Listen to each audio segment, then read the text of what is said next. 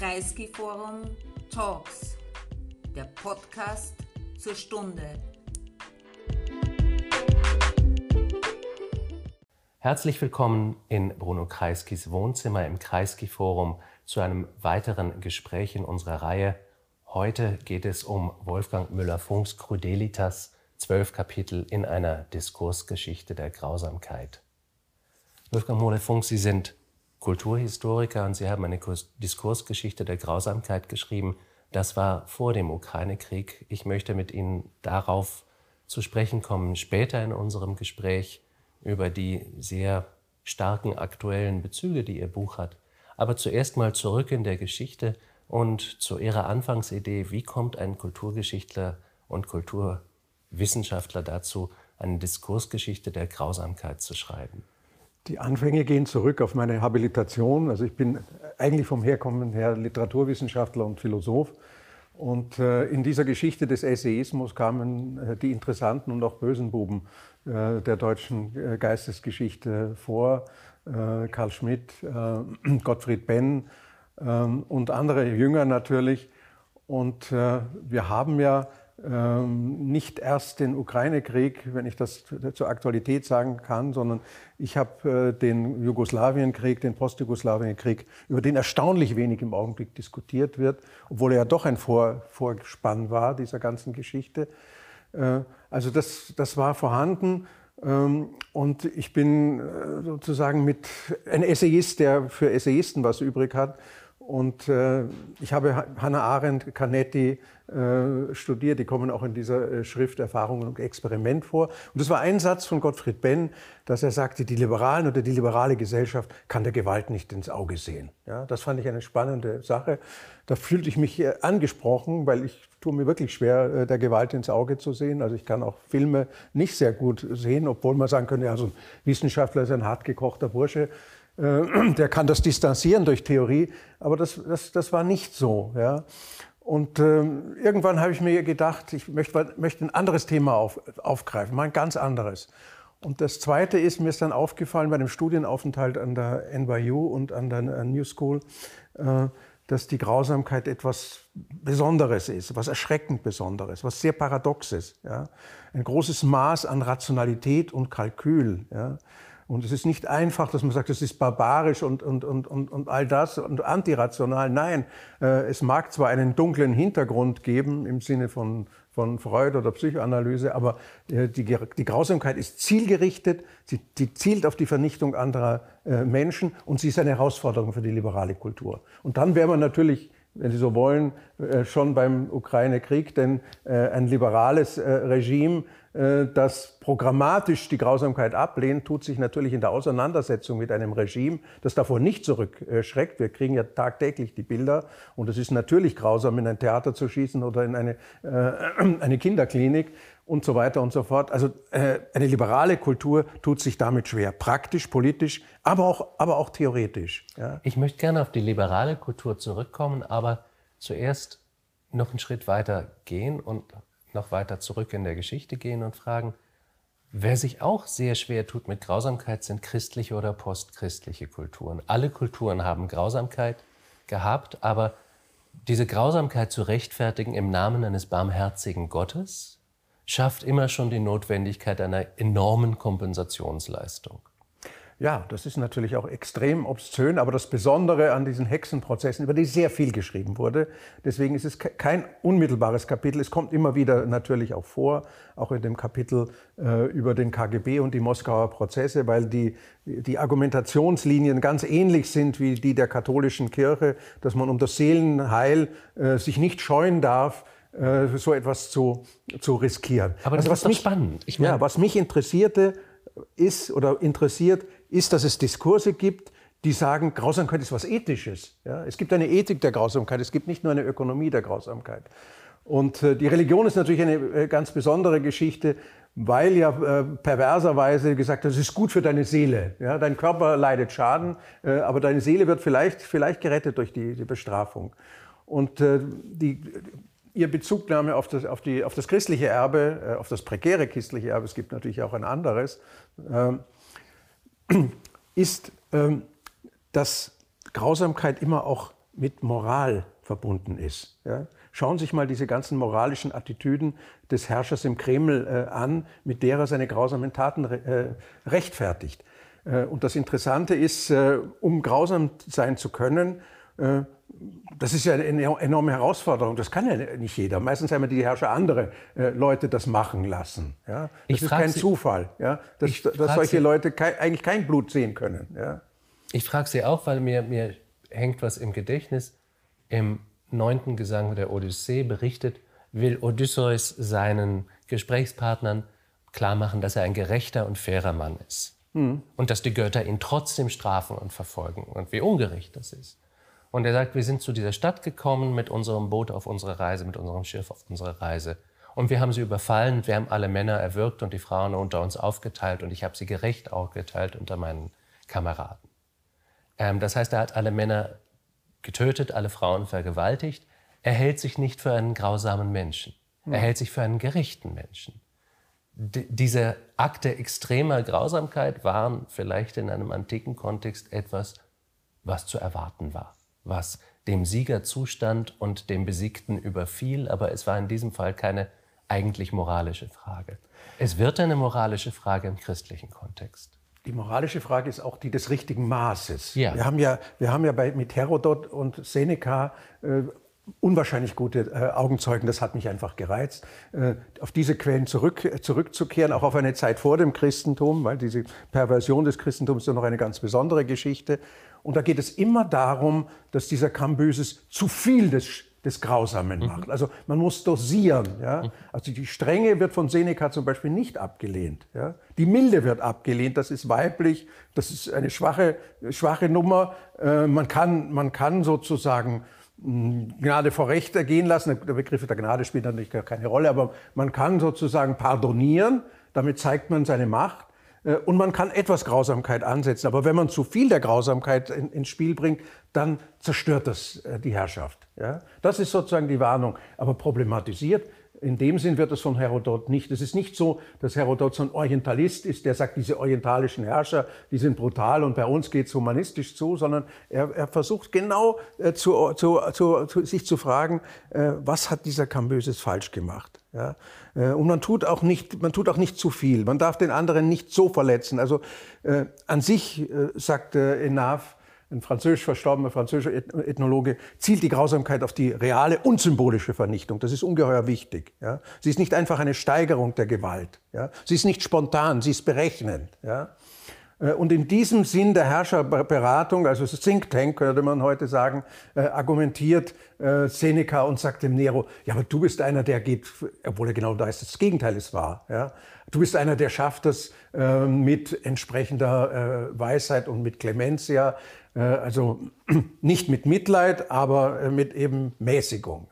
Mäßigung ist etwas, äh, was eine ganz große Rolle spielt. Und da ist, glaube ich, schon ein, ein, ein Unterschied zum Christentum, weil beim Christentum ist ja sozusagen durch diese Polarisierung von Gut und Böse sozusagen die Entlastung passiert. Es geht immer darum, dass man sich moralisch entlasten möchte um zum Beispiel Rache üben zu können. Ja, die Rache kommt natürlich auch in einem Kapitel dieses Buches vor. Die Rache argumentiert, ich bin ungerecht behandelt worden und deshalb habe ich das Recht, äh, sozusagen grausam zu sein. Siehe ja. Putin. Zu meiner Stadt, sagt Coriolan bei Shakespeare zum Beispiel. Wir kommen damit zu etwas, was, glaube ich, unmittelbar politisch oder zumindest kulturell wichtig ist, nämlich Grausamkeit in einem christlichen Kontext, wie sie gesagt hat, muss moralisch gerechtfertigt werden. Mhm. Und das ist zum Beispiel in der Inquisition passiert. Wir verbrennen dich, damit deine unsterbliche Seele gerettet wird. Das heißt, die Grausamkeit, die wir dir antun, ist gut für dich. Es ist eigentlich ein Akt der Barmherzigkeit. Und dann kommen die postchristlichen Gesellschaften, die liberalen Gesellschaften, die Grausamkeit gar nicht mehr in ihren Gesellschaften dulden wollen, Richard Rorty, der gesagt hat, also das Ziel des, unser Ziel ist eigentlich als Zivilisation, weniger grausam zu sein. Mhm. Alles zu tun, was weniger Grausamkeit in unser Leben bringt. Gleichzeitig muss man aber sagen, diese liberalen Gesellschaften sind in vielerlei Hinsicht sehr grausam gewesen und haben eigentlich eine beeindruckende Lebenslüge damit aufgebaut. Ja, äh, Demokratien haben eine solche Tartüfferie und sie haben natürlich auch Strategien entwickelt, das möglich, das möglich zu machen. Aber liberale Gesellschaften haben doch den Vorteil, dass in ihrer Selbstbeschreibung ein, ein Revisionsmoment, eine Revisionsmöglichkeit drin steckt. Ähm, das heißt äh, zum Beispiel die Kritik an dem Vietnamkrieg, wo es ja auch zu Kriegsverbrechen und Gräuel gekommen ist, also die schon auch gezielte Grausamkeit ist, also all den Napalm und wir wissen das in unserer Generation noch ganz genau. Aber diese Gesellschaften haben einen, eine, eine, eine Möglichkeit, eine Metaebene der Selbstbeschreibung. Und die Kritik an der amerikanischen Kriegsführung kam aus dem Land selber. Das ist ein, ein ganz wichtiger Unterschied. Ja. Das heißt, äh, ich würde schon sagen, dass, die, dass zwischen der Realität und dem Ideal, wie Richard Rorty, ein klassischer amerikanischer Liberaler, äh, ich fürchte mich vor meiner Gewalttätigkeit, ich habe Angst davor. Das ist eine Wiederholung, wenn Sie so wollen, von, von Montaigne, der sagt, Gott sei Dank äh, hat mich die Natur nicht so grausam ausgestattet, was Gott, was ich zu, äh, äh, zustande gebracht hätte an Grau, Grauenhaftigkeit. Ja? Also zwischen, dieser, zwischen diesem Ideal und der Realität gibt es zugegebenermaßen einen, einen einen, einen Abgrund. Aber das sollte uns nicht daran hindern, sozusagen diesem, diesem, diesem Ideal weiter zu verfolgen. Und äh, ich denke, äh, ich denke jetzt mal nicht nur an Montaigne oder an, an Rorty, also an Kontingenz und Ironie zum Beispiel, an eines seiner Hauptwerke, sondern natürlich auch an, an so etwas wie die, wie die Psychoanalyse, die, eine, die sozusagen sehr wohl Gottfried Benn antworten kann und sagen, ja, wir schauen sozusagen der Dark Side unserer Existenz als Männer, vielleicht aber auch als Frauen, äh, ins Gesicht äh, und wir entwickeln Kulturtechniken, äh, damit anders umzugehen. Und mein Argument, mein, ich, ich sage immer, das ist ein optimistisches Buch, weil ich natürlich gefragt habe, wie kommst du eigentlich drauf, äh, Rolf ist ein netter Mensch, äh, jetzt so ein Buch über Grausamkeit zu schreiben. Es ist schon ein, ein optimistisches Buch in dem Sinn, dass ich glaube, äh, wenn Grausamkeit nicht einfach ein Instinkt ist, ja, ein, ein Trieb im Sinn von Freud, ja, sondern eine Kulturtechnik, die wahrscheinlich äh, schon äh, in der Hochkultur äh, wesentlich geworden ist, auch bis in die Produktionsmaschinerie dieser einfachen äh, Kulturen. Äh, Sie sind ja ein Kulturhistoriker, dem ich das nicht zu sagen brauche. Dann ist es möglich, dass wir auch Kulturtechniken äh, äh, entwickeln, anders mit dieser Grausamkeit umzugehen, sie zu sublimieren durch Literatur, durch andere Formen. Äh, in dem Buch gibt es dieses schöne Zitat von Heinrich Heine, der sagt, ja, ich würde gern meinen Feinden äh, verzeihen, äh, wenn ich sie am Baum hängen sehe, aufgehängt sehe. Ja, dann bin ich sofort bereit, ihnen zu verzeihen. Damit, damit äh, macht er etwas, dass er sozusagen, he bridges a gap zwischen dem Ideal der liberalen Gesellschaft und diesem, äh, und diesem Impuls. Es ist ja. doch ein Moment der Ehrlichkeit. Ich meine, es ist ein Moment der Ehrlichkeit. Satirischer Moment der Ehrlichkeit. Er satirisiert sich vielleicht und, selbst. Und er sublimiert es natürlich im Sinn von Freud, indem er das in einen literarischen Text äh, schreibt. Soweit ich weiß, hat Heine niemanden äh, am Apfelbaum aufgehängt. Ja. Ähm, Sie, Sie erwähnen Freud und klassisch im Unbehagen über die Kultur würde er, hat er argumentiert, wir haben diese inakzeptablen Impulse, sozial inakzeptablen Impulse in unserem Leben. Und wir können eigentlich nur damit umgehen, indem wir sie gegen uns selbst kehren, indem wir sie nach innen kehren. Hm. Bei Freud gibt es natürlich auch eine Grenze, das habe ich in dem Schlusskapitel, in dem kurzen Schlusskapitel auch gesagt. Freud hat sich eigentlich auch in Massen, äh, ich und äh, Psychoanalyse, sehr wenig mit dem Thema von Macht beschäftigt. Grausamkeit ist gegen, äh, gegen gegenüber spontaner Gewalt, äh, die will etwas und Grausamkeit ist ein, ein, Instrument, das sich einsetzt. Ein sehr gefährliches Instrument, äh, weil, es, äh, weil es sozusagen Gegenimpulse hervorruft und weil es jegliche Form von Sozialität zerstört. Ja?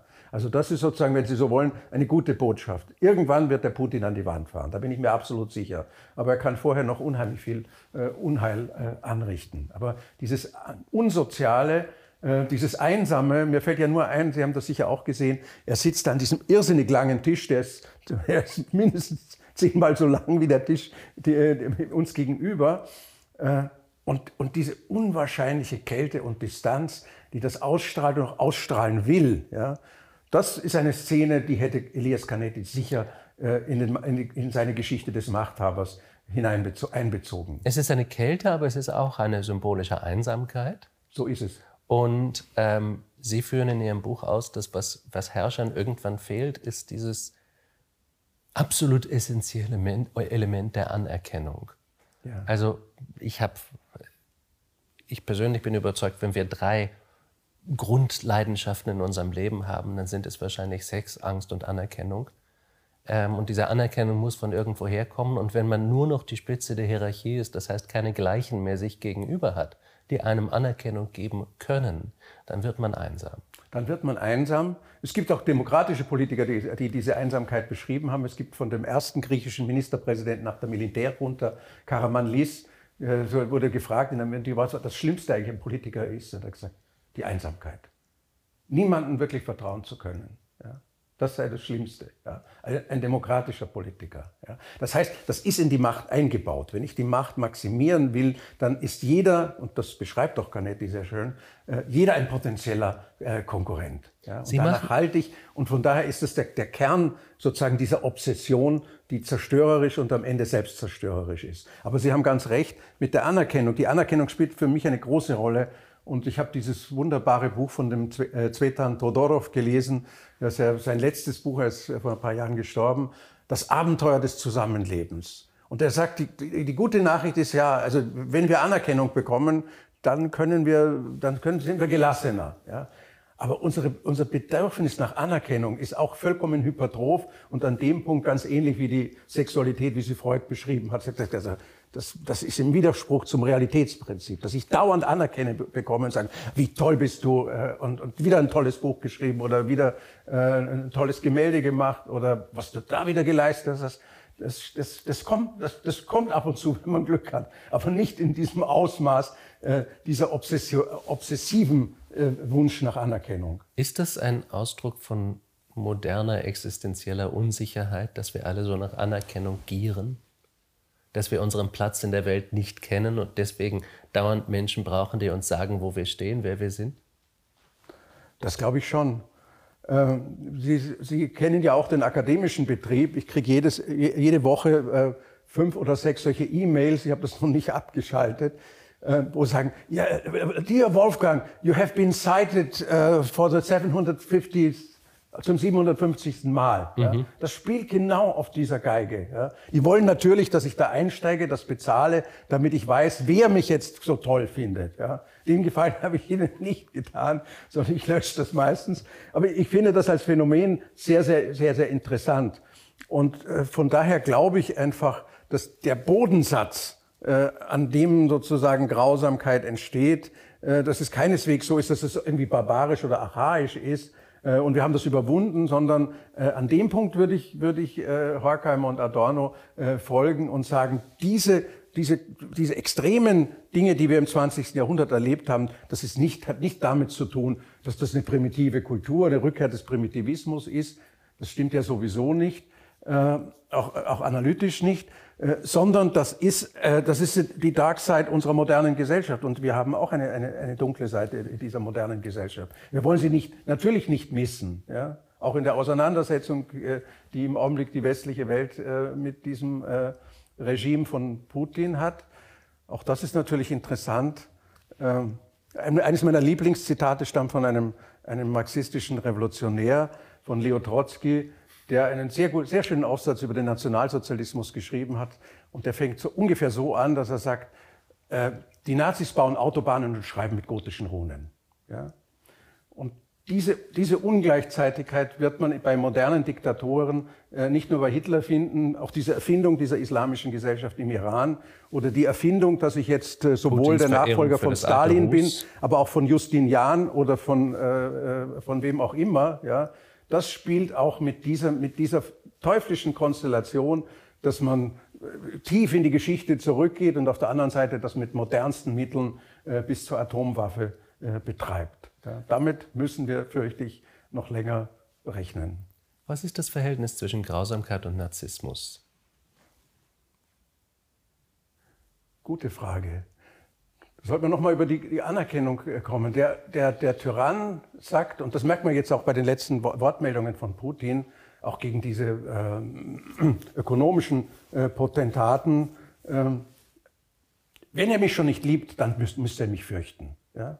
Das ist sozusagen die Kompensation. Natürlich macht man sich nicht, nicht beliebt. Ich glaube nicht, dass die Beliebtheit von Putin, äh, Ukraine sowieso nicht, aber auch in anderen Ländern und selbst in Russland, da bin ich mir nicht so sicher. Das kann, äh, der Putin spielt ein gefährliches Spiel. Es kann durchaus sein, das kann man nicht sagen, wir können bestimmte Sachen nicht voraussagen, aber äh, es ist ein gefährliches Spiel, gefährlicher als ich es erwartet hatte. Ich hatte gedacht, es wird ein gefährliches Spiel, das das ist sozusagen ein Machtjunkie geworden, das muss man auch dazu sagen, bei dieser Anerkennung und bei diesem Narzissmus.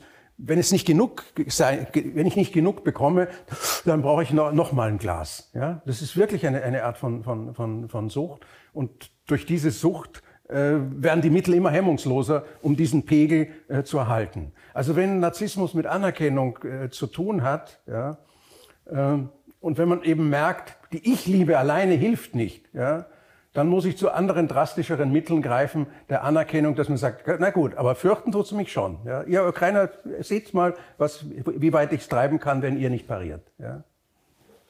Ähm, wo wir schon bei Freud waren und bevor wir noch mehr zu Putin kommen, aber ich möchte sozusagen noch ein paar, noch ein paar ähm, Positionen abtasten, was mir auch ein sehr wichtiges Konzept scheint in diesem Kontext ist Demütigung. Nicht nur die Demütigung, die Menschen angetan wird, wenn ihnen Grausamkeit widerfährt, sondern auch die Demütigung, die vielleicht in der Motivation zu Grausamkeit liegt. Ist das immer ein Teil davon? Sind gedemütigte Menschen grausamer?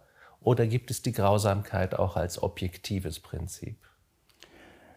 Also wenn ich äh, Manes Sperber folge, die Analyse der Tyrannis, dann würde ich sagen, es liegt, es liegt nahe, dass Menschen, die gedemütigt worden sind, anfällig sind für Leute, die demütigen. Ja? Das heißt, der nimmt für mich Rache. Der Diktator nimmt für mich äh, Rache. Ja? Sie Und er sagt, er sagt ja auch, das größte, das größte Unglück, das passiert ist, der Weltgeschichte, hat er gleich gesagt, ist sozusagen, dass dieser Zusammenbruch dieses Sowjet äh, pseudosozialistischen Imperiums, sagen wir mal so. Ja?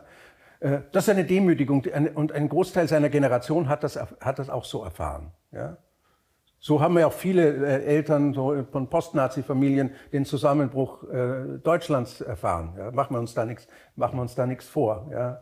Und ähm, der Erfolg äh, der englischen Brexit, Brexitier hat auch damit was zu tun. Ja.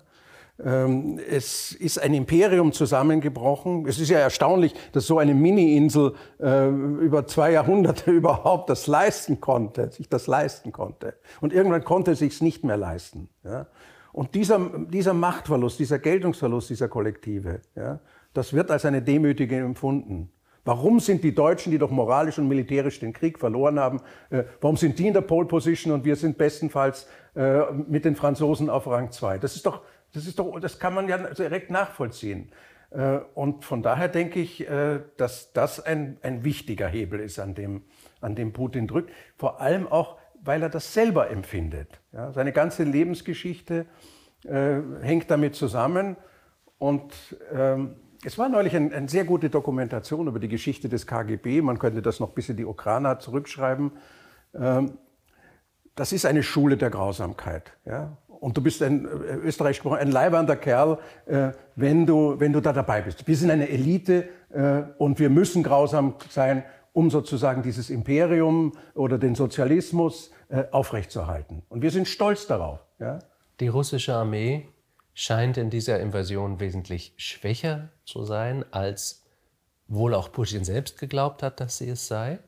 So ist es. Ähm, und das ist an sich etwas Gefährliches, weil wenn man eine schwache Option A hat und eine starke nukleare Option B, dann wird das ein, ein, eine schwierige Mischung. Aber wir wussten auch schon vor diesem Krieg, dass in der russischen Armee pro Jahr 3000 Rekruten etwa sterben, weil sie zu Tode gefoltert werden oder Selbstmord begehen, weil sie die ähm, Umstände dort nicht ertragen. Das heißt, das mit der Schule der Grausamkeit, das hat eine Menge scheint eine Menge an sich zu haben. Sie selbst suchen eine literarische Behandlung dieser, dieses Themas in den Verwirrungen des Zöglings Törles von Robert Musil, das heißt auch eine Militärkadettenanstalt. Und natürlich kommen wir jetzt auf ein Thema zu sprechen, das wir nicht aussparen können in diesem ähm, Kontext, nämlich Rituale der Männlichkeit und überhaupt die Konstruktion von Männlichkeit in der Gesellschaft. Wir wissen, dass auch Frauen grausam sein können, aber wir müssen uns nur die Statistik ansehen, um zu sehen, dass wer grausam ist, also zum Beispiel tätlich grausam gegen jemand anders, sind es meistens Männer. Wie können wir das verstehen? Ich denke, also ich verbinde Musil und Jünger, die natürlich auch eins gemeinsam haben. Sie waren beide im Ersten Weltkrieg. Äh, sie sind also sozusagen geschult. Musil hat natürlich eine viel größere äh, Reflexionsbreite, aber auch von seinem Habitus, wenn man das die Biografie sieht, merkt man, der hat das nicht ganz, nie ganz ablegen können. Ja? Äh, es geht darum, dass man selber zu sich grausam ist. Ja? Das ist die Voraussetzung. Dieser, dieser Beineberg, äh, der wird ja geschildert als jemand, der, der also heute würde man äh, das nicht mehr so sehen oder auch praktizieren. Der versteht diese indischen Übungs, Ritual, Übungsprogramme als, als Selbstkasteiung, als Askese an sich selber. Ja? Und daraus bezieht er einen, einen Selbstgewinn. Das heißt, man muss sich selbst kasteien, weil man von vornherein selbst inakzeptabel ist? Das ist wahrscheinlich der, der, Hintergrund. Das leuchtet Musil nicht aus. Er leuchtet sozusagen nicht im Sinne von Freud die Familiengeschichte dieser vier Buben aus. Aber er macht deutlich, dieser Bub, der vom Vater beeinflusst ist, pardon, der Vater ist im Kolonialdiensten gewesen, der hat diese, diese Version des, der indischen Härte, um es jetzt mal so zu sagen, mitgebracht. Der Vater war schon fasziniert davon. Und äh, das mag schon sein, dass, die, dass eine Schwäche dahinter steckt, wahrscheinlich sogar. Aber in seinem, in seinem Bewusstsein, in seiner Rationalisierung, in seinem Diskurs der Grausamkeit gerät es zu einer Stärke. Ja? Und wenn ich grausam zu mir selber bin, dann kann ich das auch von dem anderen, dann kann ich auch anders zu dem anderen grausam sein. Ja? Aber warum sei, bin ich grausam sei doch nicht zu so wehleidig, sei doch nicht so wehleidig. Nicht? Aber warum bin ich grausam zu mir selber? Warum ist das der Anfang? Ich meine, wir, wir beschreiben ja wirklich ein, ein ganzes Muster von Männlichkeit, was zumindest über ein, zwei Jahrhunderte sehr stabil gewesen ist im mhm. Westen. Dass Selbstbeherrschung, wie man das dann genannt hat, das, das Wichtigste geht, geht bis in die Antike zurück. Ja. Also keine Gefühle zeigen, äh, zum Beispiel auch äh, im, in der intimen Situation äh, verachtet man die Frau, äh, weil sie sozusagen diesen, diesen Augenblick der Entgrenzung und der, der Entkontrollisierung genießt. Ja? Und dann sagt man, das ist ein, das ist ein schwaches Lebewesen. Vielleicht, ich, ich, ich bleibe sozusagen under control. Ja? Und vielleicht noch problematischer, weil sie einen selbst dazu bringt, diesen Moment zu genießen. Mhm. Weil sie einen selbst in diese Entgrenzung bringt und weil man in dieser Entgrenzung einen Teil von sich begegnet, ja. der also nicht das wäre, akzeptabel Die Angst vor der Entgrenzung spielt eine große Rolle. Ja? Und, äh, und sozusagen das Bewahren von Grenzen, das Wiederherstellen von Grenzen. Äh, das spielt ja bei dem, bei, dem, bei dem Obsession, ein Weltreich wiederherzustellen, was meiner Ansicht nach auch ökonomisch vollkommen illusionär äh, ist, bei, einem, bei einer Wirtschaftspotenz, die nicht einmal Spanien entspricht oder ungefähr Spanien entspricht. Aber die Faszination ist äh, eine, dass, man das, dass man fantasiert, dass man eine Überlegenheit der Frau ähm, äh, hat. Das geht natürlich in, in, in auch eine Richtung, die äh, der Tebeleit schon vor drei, mindestens drei Jahrzehnten, ich habe natürlich die Männerfantasien äh, mit, großer, mit großer Begeisterung äh, gelesen. Es ist ein sehr, sehr gut gemachtes Buch. Immerhin nach drei Jahrzehnten immer noch sehr lesbar. Das schaffen nicht viele Bücher. Ähm, aber das, das würde ich sagen, es ist sozusagen die, die Lukrierung von Überlegenheit. Ja? Und von daher ist es ein, ein, ein verführerisches Konzept. Und ähm, ein weiterer Autor, Ernst Jünger, äh, ich habe ja unheimlich gestaunt, diese Arbeit ist 1932 geschrieben. Es ist sozusagen die einzige, sozusagen mit einem theoretischen Niveau, Programmschrift einer nationalsozialistischen Utopie. Ja? Obwohl er damals sich schon, er sagt das natürlich nicht, aber sozusagen eine Antwort und auch der Kommunismus, jetzt sind wir wieder beim, beim KGB oder auch bei, du musst Härte äh, äh, zeigen, du darfst nicht kleinlich sein, es geht um ein großes Ziel äh, und das große Ziel äh, führt dazu, dass du praktisch jede Art von Empathie neutralisierst. Wie auf einem Klickschalter. Jeder von uns äh, ist in der Lage, empathisch zu sein. Ich würde meinen, äh, dass das die überwiegende äh, Mehrheit der Menschheit ist. Selbst äh, Leute, die solche äh, Täter sind. Ja? Deswegen es ja traumatisierte Täter, sonst gäbe es das nicht. Ich meine, uns, unsere Sympathie gehört verständlicherweise den traumatisierten Opfern, aber analytisch ist natürlich der traumatisierte Täter auch interessant. Also all diese Diskurse, die sagen, das muss man machen, äh, das ist, das ist Stärke, das ist Über, Überlebensding, äh, das gehört zum Leben, sagt, sie Jünger. Äh, also wenn man das liest von Ernst Jünger, dann kann man einfach nicht glauben, äh, dass Ernst Jünger wirklich ein, ein also man kann schon glauben, dass er mit bestimmten Details des Nationalsozialismus nicht ein, einverstanden war. Ja? Die waren nicht hart genug, die waren plebejisch. Ja? Das Aristokratische spielt natürlich auch eine Rolle. Ja? Ähm, das spielt ja beim KGB eine Rolle und das besteht bei den Stahlmännern, von, die diesen neuen nationalen Sozialismus aufbauen sollen, ja auch eine entscheidende Rolle. Eine Menge schlecht verdauter Nietzsche. Hm? Eine Menge schlecht verdauter Nietzsche. Schlecht oder gut verdaut? Ich meine, Nietzsche, Nietzsche kommt in dem Buch ambivalent vor. Ich glaube, man kann über Nietzsche, man muss Nietzsche bewundern für seine Scharfsicht, für seine analytische Kraft. Aber es gibt natürlich einfach Passagen, wo ich nicht sagen würde, das ist nur akzidentell, ja, sondern es, es, ist schon auch so eine, eine Anbetung äh, des, des Starken und deswegen natürlich auch diese äh, gynophoben, äh, so lässigen äh, Schwenker. Also ich bin nicht ein, ein besonderer Anhänger von irgendwelchen PC-Geschichten, ähm, weil, sie, weil Nietzsche, was, was Nietzsche interessant macht, er liefert Material für eine Geschichte der Grausamkeit und er ist natürlich auch jemand, der, äh, der sie analysiert hat. Ja. Das, aus, dieser, aus diesem Zwiespalt bin ich nicht herausgekommen. Ich glaube, aus diesem Zwiespalt ist Nietzsche selbst auch nicht herausgekommen. Nein. Ähm, Gerade aus diesem Spiel, Zwiespalt heraus, aus dieser Ambivalenz heraus, ist er ja so reich und so interessant, dass tatsächlich. Jetzt würde ich ganz gerne noch zu dem Liberalen äh, etwas sagen. Ja? Also äh, Karl Schmidt ist ja auch so ein Weggefährte. Kein besonders liberaler Denker. Besonders, sehr interessanter Mann natürlich, äh, weil, weil um dieses 20, kurze 20. Jahrhundert zu verstehen, muss man solche Personen gelesen haben.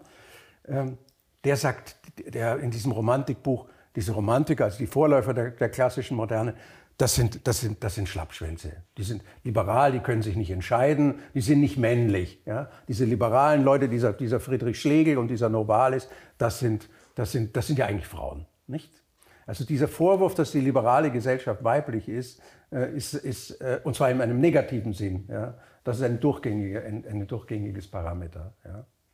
Also es kommt aus einer Zeit, die, die wirklich besessen ist von Männlichkeit und Ritualen der Männlichkeit, von Uniformen, von Waffen, von großen Bärten, von tatsächlich also zur, zur Schaustellung von Männlichkeit, wie wir das heute auch nicht mehr haben. Vielleicht ist auch eine zivile Gesellschaft, eine eher weibliche Gesellschaft. Aber ich möchte noch also auf einen, Simmel hat das positiv gewendet, ja. tendenziell positiv. Ja. Aber ich möchte noch auf einen Aspekt zu, zu sprechen kommen, der mir wichtig scheint. Sie sagen, Grausamkeit ist oft aus der Angst vor Entgrenzung, aber Grausamkeit ist auch oft die Entgrenzung. Und ja. da kommen wir zum Marquis de Sade. Genau. Der dunklen Seite der Aufklärung, wo die Selbstermächtigung des Menschen zur Selbstberechtigung des Menschen wird, anderen Menschen alles anzutun. Also den Marquis de Sade äh, habe ich sozusagen in einem kleinen Symposium mit, mit Roland Barth, mit Horkheimer, mit anderen äh, diskutiert. Und auch da bin ich zu einer wahnsinnig spannenden Ambivalenz gekommen. Auf der einen Seite sind ja die Täter, der schlimmste, der schlimmste äh, ist ja der Papst äh, in einer der, äh, in, in Justine, wenn ich das jetzt richtig im Kopf habe. Ja. Äh, das heißt, auf der einen Seite marschiert das auf, der, auf einer sehr engen und aggressiven Kritik an, an, der katholischen Kirche. Das sind sozusagen die heimlichen äh, Schlawiner und, und so weiter. Und auf der anderen Seite ist es aber doch eine, eine Art von Affirmation. Und interessanterweise spielt auch hier die Askese äh, und, und Verbote eine Rolle. Es gibt ein, ein Programm dieser Geheimgesellschaft von, von äh, von diesen Männern sind natürlich alle Männer. Auch das Interessante ist, es gibt, äh, ein, in manchen Ebenen sind Mann, Männer und Frauen gleichberechtigt. Das ist sozusagen ein Zugeständnis an die Aufklärung, aber in vielen anderen Dingen. Es gibt unheimlich viele Verbote und Verfolgungen. Man darf nicht schwanger werden, man darf nicht äh, zweimal mit der gleichen oder mit dem gleichen Vögeln, pardon, äh, und so weiter und so fort. Es ist alles, es ist alles reglementiert. Auch das ist eine sehr interessante Dialektik der Aufklärung. Und auch hier geht es darum, das, das sexuelle Feld zu benutzen, um dort Grausamkeit und Macht zu etablieren. Ja?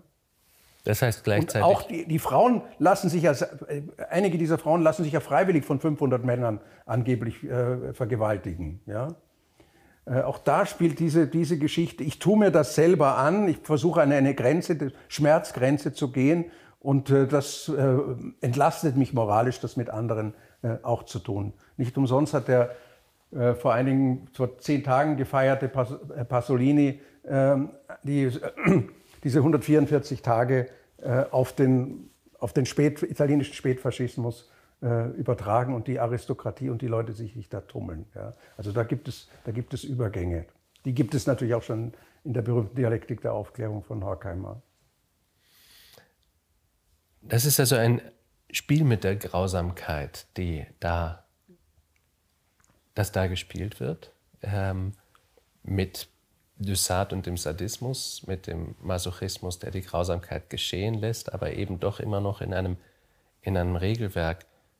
Ich möchte jetzt aber trotzdem zu heute kommen. Ich möchte zu der heutigen Situation kommen, denn so eine sehr theoretische Diskussion in einer Zeit, wo Grausamkeit uns gerade so, so stark beschäftigt, alle, ähm, braucht, glaube ich, auch diese Reflexion über das Heutige. Sie haben schon angesprochen, die Motivation vielleicht von Putin, aber wir sehen in diesem Krieg tatsächlich eine extreme Grausamkeit, die sich, die sich bis jetzt schon ausdrückt. Es, werden, es wurde ein Theater bombardiert voller Flüchtlinge. Ähm, es werden Menschen auf der Flucht beschossen, ähm, die, auf der Flucht, die ihnen erst angeboten und möglich gemacht mhm. wird. Das heißt, sie werden in eine tödliche Falle gelockt. Ähm, sie werden nach Russland geschickt. Und man hat sehr stark gemerkt, dass die westlichen Gesellschaften große Schwierigkeiten gehabt haben, das überhaupt anzuerkennen, dass das passierte, dass, dass dieser sozusagen Rückfall ins 20. Jahrhundert oder ins 19. Jahrhundert plötzlich möglich war. Das war für viele von uns ein enormer Schock. Ich frage mich, ob es wirklich ein Rückfall ist. Ja? Äh, ich habe nicht umsonst diese Tradition äh, der Grausamkeit, die vom Zarenreich bis, bis zum heutigen Tage geht. Das ist eine ungebrochene Generat äh, äh, Grammatik der Grausamkeit, sag ich mal. Die Semantik hat sich verändert. Ja? Aber diese Vorstellung, dass wir Russen etwas Besonderes sind, das gilt natürlich vor allem für die slawophilen Diskurse, also die sich vom Westen abgrenzen. Es hat ja immer auch die anderen gegeben. Die hat es innerhalb der Bolschewiki gegeben, die hat es innerhalb des Liberalismus im 19. Jahrhundert in Russland gegeben. Äh, also diese Tradition äh, der Unterwerfung, dass das Individuum nicht sehr viel wert äh, ist, die merkt man ja auch an den ganzen Strafmaßnahmen, diesen ganzen Lagern, in die man die Leute äh, steckt. Und da steckt natürlich weit über die Rache auch die Demütigung eine ganz zentrale äh, Rolle. Wenn man also, die, was weiß ich, diese Pussy Riots, diese, diese jungen Frauen, also die, die, Gewalt hat ja nicht mit diesem Ukraine-Krieg begonnen, ja, sondern dieses, dieses Regime äh, hat zunehmend, äh, ist zunehmend gewalttätiger geworden, bis es dann eben zu der quadratischen Gewalt, als die ich die Grausamkeit bezeichnen äh, würde, gekommen ist. Wieso, die, wieso quadratische Gewalt? Sie ist, die, sie ist die Grausamkeit in der Grausamkeit. Ja? Also sie will nicht nur Gewalt anwenden, um jemanden auszuschalten, sondern sie will einem sagen, du bist ein Nichts. Ja? Also die, die, die, die Verdoppelung ist diese reale und symbolische. Ja? Wenn ich meine Frau oder meinen Mann, aus, äh, weil ich gerade unwahrscheinlich sauer bin, auf den äh, erschieße oder so, dann ist das, ist das eine ja, lineare Gewalt, also in der, ersten Potenz. Aber wenn ich mir genauer denke, ich, ich sperre den ein, äh, ich lasse ihn ein bisschen hungern, dann bettelt er ein bisschen, dann kriegt er wieder ein Stück Brot. Äh, das ist, das ist Grausamkeit. Ja? Grausamkeit kann natürlich auch ganz harmlos sein. Ja, ich kann äh, grausam zu einer Frau sein oder zu einem Mann, äh, mit dem ich spielen will, äh, in einer Auseinandersetzung, wo es um, darum geht, wer ist souveräner, wer ist stärker und so weiter und so fort. Also, ist das schon Grausamkeit? Von der Intention her schon. Wenn meine Definition stimmt, man möchte den anderen leiden sehen, ja, und man tut so, als liebt, dann liebt man ihn nicht, obwohl man ihn zum Beispiel liebt, ja, dann will man ihn doch leiden lassen. Man entzieht ihm sozusagen den Genuss und die Anerkennung. Also Liebe und Anerkennung haben natürlich auch Parallelitäten und Überlappungen. Ja. Also es gibt äh, von der Intention, man muss ja unterscheiden äh, zwischen der objektiven und der subjektiven Seite. Ja. Mich interessiert schon sehr stark die subjektive Seite, also sozusagen das Strategische, das Kalkülhafte, das Schachbrettartige, der, der, der ähm, Putin hat mich auch an einen Schachspieler erinnert, bloß hat sich herausgestellt, er ist nicht so gut, äh, wie einige seiner Landsleute äh, Schach spielen können. Ja. Also jedenfalls äh, die, diese harmlose Grausamkeit, die, nicht, die jemanden kränkt, ja, ist auch nicht angenehm. Ja. Also wenn Sie jeden Tag in, einer, in, in einem Büro arbeiten, wir, wir beide äh, sind nicht in dieser Situation, aber wenn ich mir vorstelle, ich arbeite 30 Jahre lang in so, einer, in so, in, in so einem Büro und werde jeden Tag von, von meinem Vorgesetzten äh, fertig gemacht. So auf diese ganz suffisante, subtile Art. Es kann mir niemand was anhaben.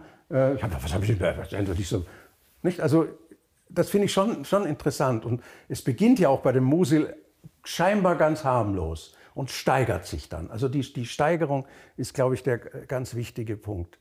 Und die Zivilisation und die liberale Kultur, das haben Sie ja ganz zu Anfang auch zu Recht gesagt, die ist immer brüchig. Das heißt, es kann immer passieren. Ja? Man muss nicht mit dieser Geschichte, äh, da, ist, da, läuft jetzt einer in, in, in die andere, in, rückwärts. Ja?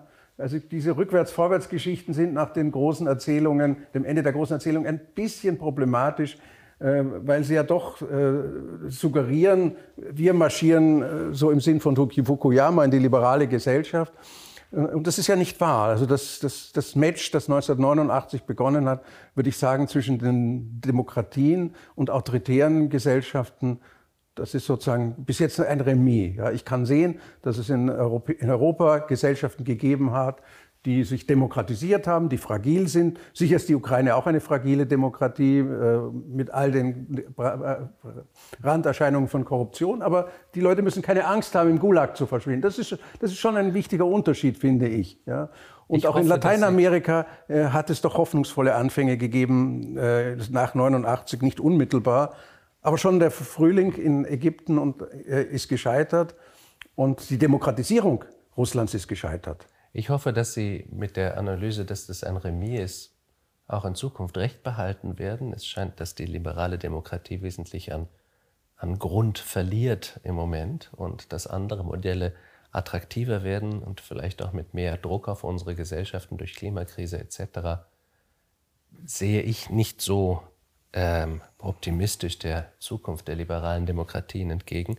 Aber wo sie schon aufmachen, dass in ein globales Bild diese, diese Diskurse der Grausamkeit, die Sie beschreiben, sind sehr europäisch. Also Grausamkeit asiatischer Gesellschaften, Grausamkeit lateinamerikanischer Zivilisationen kommen da nicht sehr viel vor. Haben Sie sich damit beschäftigt? Haben Sie das versucht zu vergleichen oder einzubeziehen? Ich habe das versucht zu vergleichen, aber ich war ein bisschen gewarnt. Es ist ja eine Geschichte, dieses, äh, dieses Sultan Tuglak, mhm. äh, das habe ich über Cornetti hinaus recherchiert. Aber ich fand, es ist wichtiger, ähm, jetzt, man kommt in eine gefährliche Situation. Vielleicht ist das ein zweiter Band, das ich äh, schreibe, was, was Inka-Reiche zum, zum, zu, äh, zum, zur Implosion gebracht haben. Nämlich nicht nur der Kolonialismus, sondern weil die Kolonisatoren natürlich ganz raffiniert äh, ein, ein relativ unterdrückerisches System äh, ausgenutzt haben und sozusagen Bündnisse mit den Unterdrückten geschlossen haben, die natürlich verraten haben und so weiter und so fort. Ja. Und, äh, aber es gibt natürlich eine lange, lange Tradition der Fremdbilder äh, vom, vom Orient und, äh, und äh, von anderen Kulturen. Und dass die primitiven Kulturen, ähm, wie soll ich sagen, grausamer sind als die, äh, als die modernen Liberalen. Und dem wollte ich ein bisschen entgegenwirken, wollte sagen, also pass mal auf. Ja? Ähm, wie, ist das, wie ist der Umschlagverlauf in der französischen Revolution? Ja?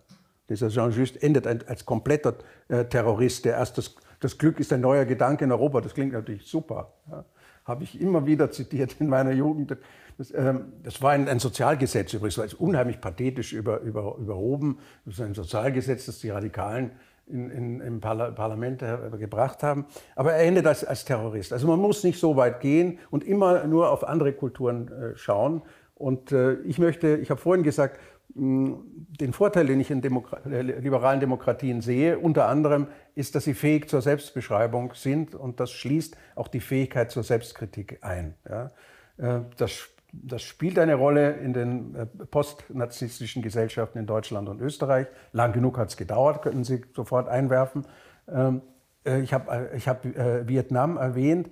Das heißt also, diese Gesellschaften haben eine Fähigkeit, äh, ähm, einer, auch einer kritischen Selbstbeschreibung. Also Kritik ist in dieser Selbstbeschreibung drin und von daher halte ich sie für, für entwicklungsfähig, ja, unter, bestimmten, unter bestimmten Voraussetzungen. Aber jetzt ist eine andere Herausforderung, ähm, die es auch schon öfter gegeben hat, nämlich wie geht eine liberale Kultur mit extremer Grausamkeit um? Wie begegnet sie ihr?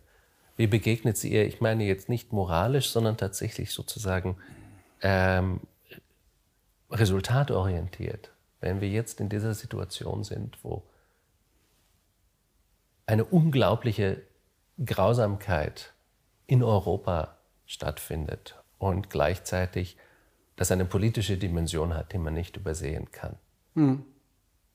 Wie ist es möglich, dem zu begegnen? Es ist natürlich die große Frage überhaupt, die haben wir beide. Ja. Und sie so ohne weiteres jetzt mit einem sicheren, äh, einen Satz Antwort zu beantworten, fällt mir Wäre sicherlich schwer. falsch. Ja, wäre auch falsch. Aber wir diskutieren kontroversiell äh, die Frage, wie geht eine tolerante Gesellschaft mit, äh, mit Menschen um und mit Gruppen um, die programmatisch nicht tolerant sein wollen. Mhm. Ja? ja.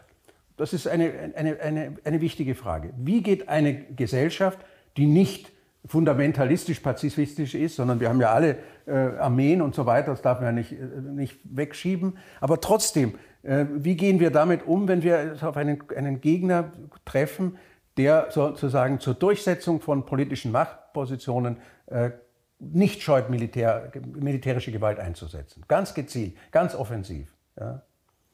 Und äh, ja, also, was gibt es für Strategien, was gibt es für Ansätze? Was funktioniert auf jeden also Fall jedenfalls, nicht? Ich meine, wir, wir, müssen uns natürlich wahrscheinlich schon in, in, in die Niederungen begehen. Äh, man, muss, man muss gegenüber solchen Mächten Garantien aussprechen für, für, für Gesellschaften und für Kulturen, die potenziell äh, Opfer werden. Ja? Das, haben, das haben wir im, im Augenblick, äh, diese Situation. Ähm, und wir werden natürlich auf paradoxe Weise gezwungen, denn äh, jeder Krieg, der ja auch eine Logistik hat, enthält grausame Momente. Ja? Das ist gar keine Frage. Ja? Das heißt also, äh, wir sind auf diese, Sache, auf diese Frage zurückgeworfen, ähm, sehr, sehr achtsam mit Gewalt äh, umzugehen, ähm, aber doch zu sagen, wenn wir Angst haben vor dieser, vor dieser Auseinandersetzung, das ist ja die, die Trumpfkarte von, von, äh, von Putin, äh, das ist, das ist eine ganz schlechte und, und sehr blöde äh, Situation. Also wenn du den Krieg vermeiden willst, musst du gerüstet sein. Das ist ein alter äh, Spruch, den ich jetzt nicht in seiner lateinischen Version äh, präsentiere, sondern äh, auf gut Deutsch. Das heißt, nur aus einer, aus einer wehrhaften Situation, äh, wo du sagst, und deswegen habe ich das auch falsch gehalten, dass man äh, unter gar keinen Umständen äh, äh sozusagen einschreiten, also polizistisch einschreiten wird. Das habe ich für falsch gefunden ja, oder finde ich für falsch. Ja. Ein amerikanischer so, so, Präsident hat das mal formuliert mit der Formulierung Speak softly and carry a big stick. Genau. Ähm, aber ist es tatsächlich eine letztendlich tragische Nachkriegsillusion, dass liberale Gesellschaften die Dimension der Gewalt und der Grausamkeit hinter sich gelassen haben? Auch da ist meine Antwort nicht, nicht eindeutig und ich vermute auch die Ihre, die Sie sich selber geben, ist nicht eindeutig. Ja. Es lohnt sich doch für eine Gesellschaft, äh, sich auseinandersetzen, die sozusagen natürlich Härte hat. Ja. Allein schon durch diese kapitalistische Ökonomie. Äh, und wir versuchen sozusagen diese Härten äh, auch zu brechen. Ich sage das jetzt auch, weil wir hier in diesem Hause sitzen. Äh, und das ist auch gut, ist auch gut so. Ja. Aber trotzdem, wir können doch die, die Hoffnung, und vielleicht ist auch aus meiner, meinem Plädoyer für die liberale Gesellschaft natürlich ein, ein Stück Prinzip Hoffnung heraus. Ich hoffe, dass es der, der Gesellschaft gelingt, diese Illusionen über Bord zu werfen und sozusagen wehrhaft zu sein, ohne das Ziel aufzugeben, in einer Gesellschaft zu leben, wo es Machtkonflikte gibt, aber wo diese Machtkonflikte äh, einigermaßen friedlich ausgehandelt werden. Ja?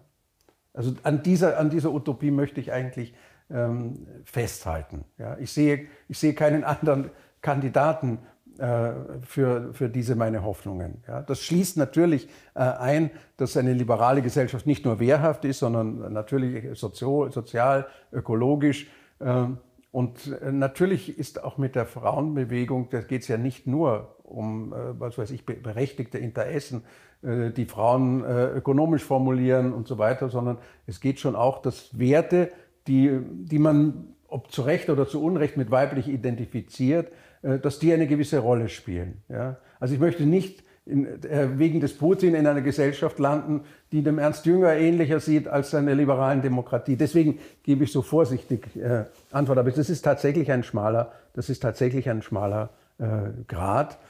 Ähm, und ich denke, das hat damit auch zu tun, damit hat auch zu tun, dass man das lange übersehen hat. Ja? Also ich meine, wenn man sich anschaut, wie, wie Grosny aussah, äh, dann sieht das so aus wie, äh, wie die Städte in, in, der, in der Ukraine. Ja? Und diese, diese Interventionen in Georgien und Moldau, gut, die waren kleiner, aber ich meine, es waren auch vollkommen widerrechtlich. Und man hat nichts gemacht. Und man hat ihn an dem Bild festgehalten, der Putin ist einer, mit dem kann man verhandeln. Ja? Und das Problem ist, mit dem Putin kann man, man nicht machen. wirklich verhandeln. Ja? Ähm, ich bin sehr gespannt, wie das, wie das weitergeht. Ähm, das kann schon in, in zehn Tagen, wenn das Gespräch ausgestrahlt wird, äh, ganz anders äh, äh, sein. Ähm, natürlich bleibt dem Westen nichts anderes übrig, auch diese Verhandlungskarte zu spielen. Das ist natürlich eine Stärke des Westens. Aber es, es, wir kommen an eine Grenze. Ja. Wolfgang Miller-Funk, ich schließe mich Ihrer Hoffnung skeptisch an, dass wir es schaffen, unsere liberalen Ideale nicht aufzugeben über die Realität der Geschichte. Das war ein weiteres Gespräch aus Kreiskis Wohnzimmer aus der Reihe Zerrissenen Jahre. Wir freuen uns darauf, dass Sie auch nächstes Mal wieder dabei sind. Auf Wiederschauen. Dankeschön. Danke Ihnen.